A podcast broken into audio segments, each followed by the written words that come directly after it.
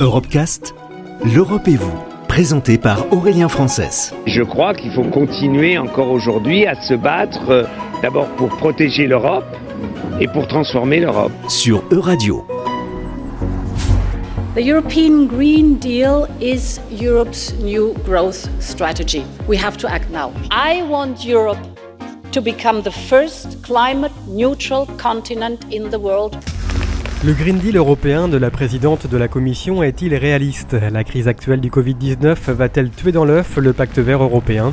Greenpeace se pose en tout cas ces questions et craint à minima la mise entre parenthèses de la protection du climat. Clément Sénéchal est chargé de la campagne climat à Greenpeace France. Le risque euh, aujourd'hui, c'est que la mobilisation des lobbies patronaux hein, et la, paralysie euh, idéologique des décideurs politiques ait raison des, euh, balbutiements du Green Deal c'est euh, la stratégie du choc hein, qui a été euh, déjà décrite par Naomi Klein et qui est euh, largement utilisée à l'heure actuelle par, les néolibéraux.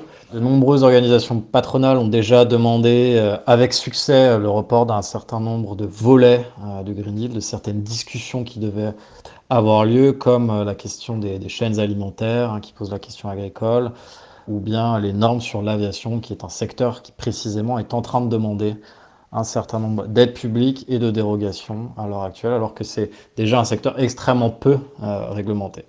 Néanmoins, le Green Deal, c'est pour le moment assez peu de choses, hein, si ce n'est un, slogan euh, commode. C'est d'ailleurs pour ça que de grands dirigeants multinationales toxiques pour la planète ont secondé l'appel de Pascal Canfin il y a quelques semaines. Pascal Canfin, qui est député du groupe parlementaire d'Emmanuel Macron euh, au Parlement européen, et qui demandait à placer l'écologie au cœur de la relance et qui s'est retrouvé sur la même ligne qu'un certain nombre de, grands patrons. Pourquoi? Parce qu'à parce qu'à ce stade, le Green Deal prolonge le système actuel, hein, qui est pourtant malade. Il n'est pas très inquiétant pour le business euh, as usual.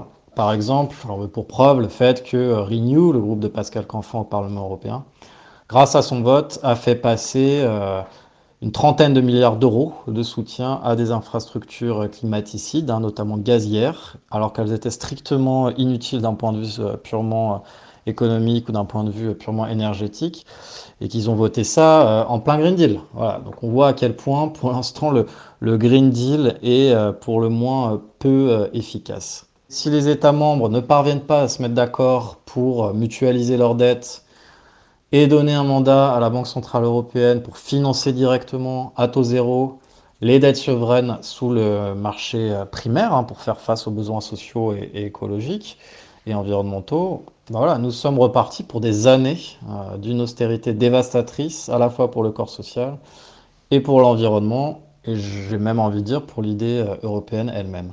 Disons, c'est intéressant effectivement que les acteurs européens ne puissent plus euh, ignorer euh, la question.